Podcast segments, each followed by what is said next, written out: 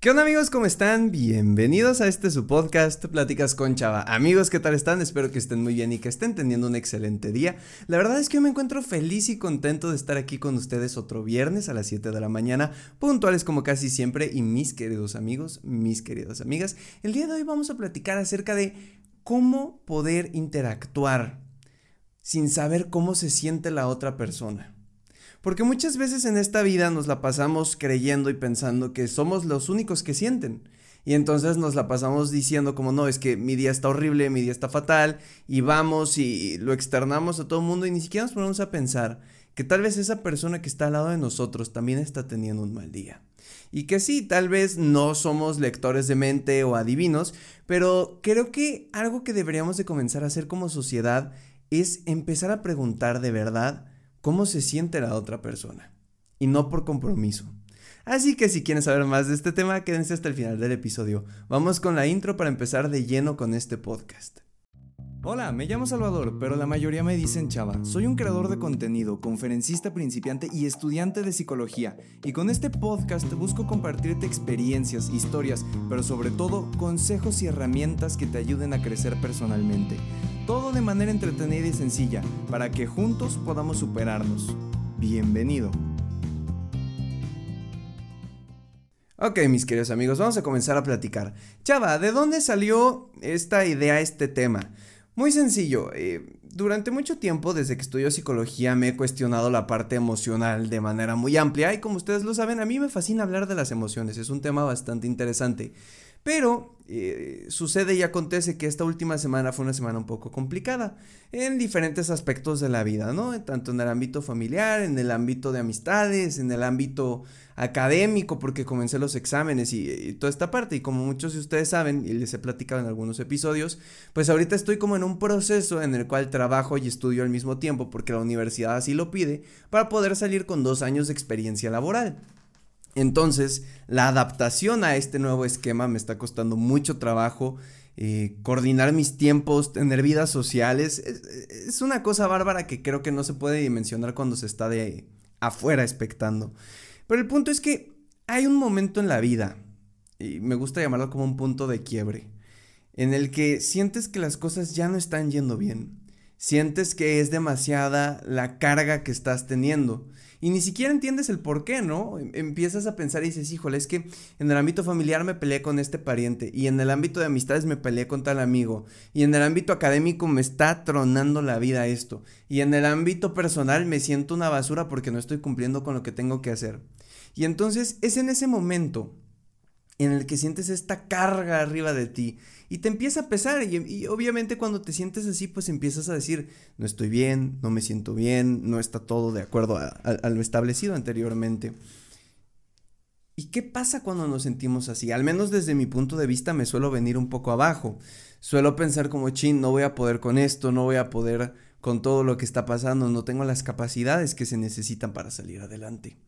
Y al final eso es estarte metiendo un pie tras otro pie. Dicen que el ser humano es el único animal capaz de tropezar dos veces con la misma piedra. Y de verdad lo creo, porque mientras más pensamos esto de no soy capaz, no puedo, no tal, eh, nos estamos metiendo el pie y nos estamos yendo de boca contra el pavimento porque nosotros mismos no queremos aceptar la idea de que cuesta trabajo, pero se puede hacer. Y cuando nos encerramos en esta visión túnel, que para el que no sepa qué es una visión túnel, hagan de cuenta. No sé si han visto que en algunas carreras de caballos o en corridas de toros, en lo que sea, a los caballos les ponen como unas cosas alrededor de los ojos para que solo puedan ver hacia enfrente. Para los que estén escuchando en Spotify probablemente esto no tenga mucho sentido, pero para los que lo estén viendo en YouTube están viendo perfectamente mi ejemplificación magnífica de un caballo con los ojos hacia enfrente. Pero el punto, eh, esto es la visión túnel. Cuando te cierras a una idea y no eres capaz de ver las diferentes opciones que tienes a los costados. Y crees que lo único que puedes hacer es lo que está enfrente de ti, lo que ya está predispuesto a hacer, y entonces crees que solo hay una opción. ¿Y cómo nos sentimos cuando estamos acorralados, cuando estamos estresados, cuando sentimos que no tenemos libertad de opciones? Nos sentimos fuera de control y curiosamente el ser humano es un ser que, aunque no lo queramos admitir, siempre está en busca del mismo. Siempre queremos tener el control de las cosas. De no ser así, no hubiéramos inventando tantas cosas científicas para controlar cómo hacer que crezcan más rápido los alimentos, o cómo hacer que se vean mejor, o cómo hacer para vender más. O sea, al final siempre queremos tener el control de las cosas, de manera consciente o inconsciente. Y cuando nos damos cuenta que hay algo que no está en nuestro control, nos perturba, nos frustra, nos estresa, porque necesitamos poder controlarlo y no podemos. Y el punto de todo esto es que Sumando todo lo que les acabo de decir, imagínense cómo nos encontramos personalmente cuando estamos en una sobrecarga. Cuando estamos cansados, cuando estamos agotados, cuando no sabemos qué seguir haciendo o qué deberíamos de hacer para seguir remando en este mundo, en este río llamado vida. Y el punto es que cuando estamos así, pues nos empezamos a quejar. Y a mí me pasó que el lunes, me parece, fue yo estaba ya harto, o sea, estaba cansadísimo, tenía muchas cosas en la cabeza, no tenía ni pies ni cabeza, no sabía ni cómo me llamaba en ese momento. Y, estuve haciendo una llamada y yo decía, no, es que sabes que es un día espantoso.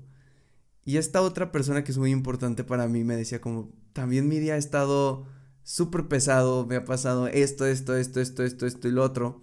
Que aquí no lo vamos a decir, ¿no? No hay que balconear a las personas, pero para que se den una idea.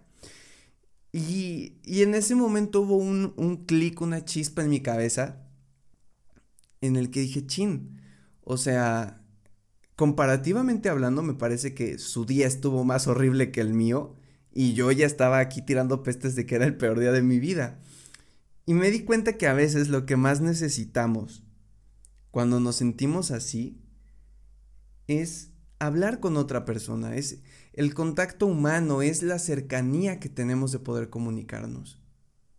Y sobre todo comunicarnos de una manera sentimental, con amor, con interés, y no por el mero hecho de que es una obligación. Me parece que hay una amplia diferencia cuando le preguntas a alguien, a un amigo, por ejemplo, ¿cómo estás? ¿Cómo te ha ido? Y que no te responde bien a cuando de verdad te acercas, lo abrazas y le dices, oye, ¿cómo estás? ¿Cómo te ha ido? ¿Cómo va todo? Incluso en el tono de voz cambia, ¿no? Pero es la realidad, hay, hay un interés genuino por saber cómo está la persona. Y en ese interés genuino es donde podemos expresarnos libremente. Yo jamás, y esto estoy seguro, jamás me voy a sentir cómodo contándole a alguien de verdad cómo me siento si me pregunta en dos segundos en una fiesta. O sea, para que yo le platique a alguien cómo me siento, es porque me mandó mensaje o porque estábamos platicando y salió el tema. Y el punto es que cuando expresamos nuestro sentir, es como si fuera, esta analogía la usé en una clase la semana pasada, es como si nosotros fuéramos esta manguera, ¿no? Con la que se riega, no sé cómo le digan en su país, pero en México es manguera, que es este tubito de plástico que conectas a un grifo y saca chorros de agua y se usa para regar. Y el punto es que a las mangueras, ¿qué pasa? Cuando tú abres la llave, conduce el agua y sale hasta el punto final. Pero si tú pisas la manguera o doblas la manguera o le haces un nudo a la manguera, el agua no pasa. Y entonces, ¿qué empieza a suceder? Se empieza a inflar, inflar, inflar como si fuera un globito, hasta que llega un punto en el que explota. Y seguramente lo han visto en diferentes caricaturas, ¿no? Tommy Jerry es un ejemplo clarísimo en el que siempre sucedían este tipo de cosas. Pero es así, cuando nosotros no abrimos esta puerta emocional a expresarnos, a comunicarnos y a este intercambio de ideas con las personas, lo que estamos haciendo es que le estamos poniendo, a ver, gráficamente hablando, ¿no? Esto no tiene nada que ver con psicología, pero es como si le pusiéramos una bota en el corazón en el cual ya no estamos permitiendo que se exprese de la mejor manera. Y entonces, al, yo platicar esta semana así, me di cuenta y dije, wow, o sea, sí los dos estamos teniendo días de la patada, o sea, yo creo que Diosito se ensañó ahí esos dos días, pero número uno, qué bonito es poder compartirle a alguien cómo me siento y que le importe cómo me siento. Porque ahorita tú me puedes llegar a decir, chava, me siento bien. Y, ah, o sea, me importa o no me importa, no lo sé. O yo puedo llegar ahorita y decirle a una persona en la calle, oye, ¿sabes qué es que me siento mal? Y le voy a importar tres hectáreas de zanahoria. Zanahoria. Dije zanahoria. Zanahoria. Entonces, e, entiende mi punto número uno, qué bonito es tener personas que se preocupen de verdad por ti. Número dos, qué bonito es poder compartir esos días difíciles con alguien que te va a entender. Y aquí no quiero hablar específicamente de una pareja o tu mejor amigo o tu mamá, tu papá, tu hermano, quien quieras. No, no, no, no quiero que lo focalicemos a una sola cara, sino qué bonito es cuando nos sentimos mal o tenemos un mal día y llega alguien que nos dice, ¿sabes qué? Yo estoy pasando por lo mismo. Y aunque ninguno de los dos tenga la respuesta a las cosas, hacerse compañía en ese momento, estar para la otra persona, me parece que ahí sentimos como si el alma descansara. Teóricamente hablando, ¿no? Aristóteles ahorita me diría, no, es que el alma es eh, donde se juntan todo el conocimiento. No, Aristóteles ahorita no.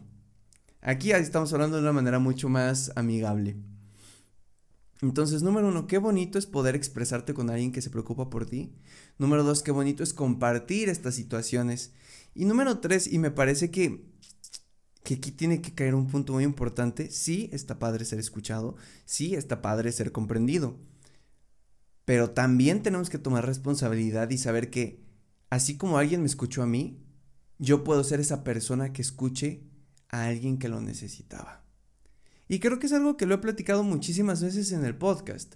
Sí está padre recibir consejos, sí está padre recibir ayuda a quien no le gusta, pero nosotros cómo devolvemos ese favor? Tal vez no a la persona en sí, pero sí a nuestro grupo cercano, a la sociedad en general. Usualmente las personas que han sido muy bendecidas, no sé, eh, por poner un ejemplo muy burdo, alguien que recibió eh, de alguna compañía eh, en una casa hogar, alguien recibió el juguete específicamente que quería y, y entiende ese sentimiento de alguien hizo algo bonito por mí, usualmente en el mayor, en la mayor parte de los casos, ese sentimiento genera un yo quiero hacer lo mismo después. Yo quiero ser esa persona que le va a ayudar a generar un cachito así chiquito, un cachito chiquito de felicidad a alguien. Y ese es el punto. Si una persona nos escucha, nos quiere, nos ayuda a resolver todo esto que nos pasa, me parece que es también nuestro deber compartirlo con las demás personas y sí, a lo mejor en este momento tú me puedes decir, Chávez, que sabes que yo no tengo a nadie que se preocupe por mí en ese sentido. Yo no puedo preguntarle a alguien cómo se siente porque no me van a responder. Bueno, a ver, visión túnel, en este caso hay que tener cuidado con las ideas generales que tenemos. Pero número dos, incluso si nadie te ha preguntado en la vida de una manera sincera cómo te sientes, tú puedes hacer el cambio y decidir tú preguntar. Yo sé que suena muy cursi y, ya hasta creo que suena como coach de vida, una cosa así. Discúlpenme por favor todos los que estén estudiando psicología y me quieran crucificar en este momento. Pero es que me parece que no hay nada más bonito que el interés humano, el interés real, el interés por la otra persona, por su bienestar. Y si empezamos a crear conciencia de cómo nos sentimos, de cómo se siente el otro y de qué podemos hacer juntos, me parece que estaríamos creando una cosa excepcional, fantástica y hermosa en la cual los sentimientos no sean reprimidos, sino sean compartidos. Y cierro el capítulo con este ejemplo que me gusta relativo, o sea, desde hace poco lo conozco, pero me gusta bastante. Imagínate que hay una montaña y a ti te dicen, si logras subir esta piedrototota del tamaño de tu cuerpo hasta arriba de la montaña, te haces millonario. Y entonces la primera semana empiezas a empujar, ¿no? Así, para arriba, para arriba, para arriba, para arriba. Y pones toda tu fuerza y ahí invocas a todos, como Goku pidiendo energía al mundo, así, por favor, eh, levanten sus manos y mándenme todo el poder que tengan. Y aún así no puedes, y te das cuenta que no puedes. Y te desesperas y dices, bueno, eh, con un carro la empujo. Oh, sorpresa, con un carro tampoco la pudiste empujar porque las condiciones no se dan para que el carro suba. Mm, interesante, ¿qué más puedo hacer? Mm, me monto un ejército de perritos y hago que ellos la suban. ¿Qué crees? Los perritos tampoco pudieron. Y entonces, ¿qué haces en ese momento? Porque las personas alrededor de ti te ven y dicen, ¿por qué este carnal está tratando de subir una piedra arriba de una montaña. No tiene sentido que, se ponga a hacer algo productivo con su vida. Pero en ese momento llega una persona que te dice, hola Juan, hola Sara, hola Chava, hola quien tú quieras. ¿Qué estás haciendo? Y tú le respondes, es que si logro subir esta piedra, voy a ser millonario y podré pagar todo lo que tengo que pagar y lo que tú quieras. Y esa persona, al comprender tu sentimiento, esa persona al entender cuál es tu objetivo y comunicárselo, decide, ¿sabes qué, chava? Yo te ayudo. Órale, vamos a ir los dos. ¿Y qué crees? Que para la tercera semana llegó otra persona que se animó a preguntarte. Y así consecutivamente. Y en seis meses lograste juntar 70 personas. 70 personas que van a poner todo su empeño en ayudarte a subir esa roca. Lo logran subir y tú dices, wow, qué chimba, un millón de pesos, soy millonario. Pero ahora dices, híjole, 70 personas me estuvieron ayudando. O sea, no, no puedo ser yo así de egoísta y decir, sí, ya lo logré y me quedo yo con el dinero. Y humanamente hablando dices, les voy a dar un cachito. A lo mejor no les das la mitad del botín, se entiende. Pero les das un cachito, algo significativo algo que sepas que les puede ayudar. Y si te das cuenta, aquí se ejemplifica todo lo que veníamos platicando. Primero es la comunicación, comunicar cómo te sientes, cómo estás, pero después de que recibes tu ayuda y de que un buen samaritano está ahí para ti, te ayuda a aclarar tus ideas y logras el objetivo, que en este caso era subir la piedra, entiendes que también tú inconscientemente hablando en este contrato social, le debes a la otra persona. Y no porque él te esté diciendo págame o yo te ayudé y tienes que hacer lo mismo por mí, sino porque si alguien de buena fe estuvo ahí para ti, lo menos que puedes hacer es tratar de regresar el favor. Si no es a esa persona, es a tu comunidad, es alguien cercano, es alguien que lo necesite. Porque sí, a lo mejor alguien que te ayudó ya era millonario, no le sirve de nada el dinero. Bueno, genial. Entonces, ese que se lo ibas a dar, se lo regalas a una persona en el pueblo que necesite apoyo, que tal vez no esté pasando las mejores condiciones. Y es como el comercial este de Humex. Se vuelve una cadena de bienestar. Eh, segmento no patrocinado por Humex. Pero entienden lo que quiero decir, ¿no? Es ese momento en el que una pequeña acción va a llevarnos a muchas, muchas, muchas, muchas otras más que generarán en conjunto y en su totalidad una cosa increíble.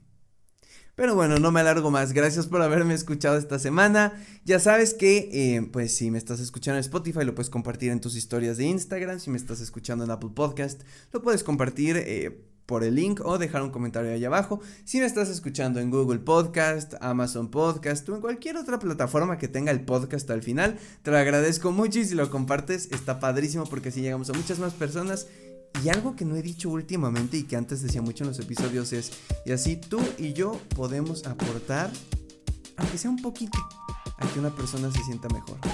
Espero que algo de lo que yo haya dicho hoy se te haya quedado en el corazón, la mente o el alma.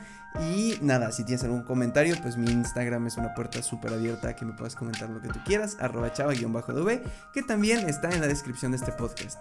Nos escuchamos la siguiente semana en este, tu podcast, Pláticas con Chava. Que tengas un excelente fin de semana y que lo aproveches al máximo. Hasta la próxima.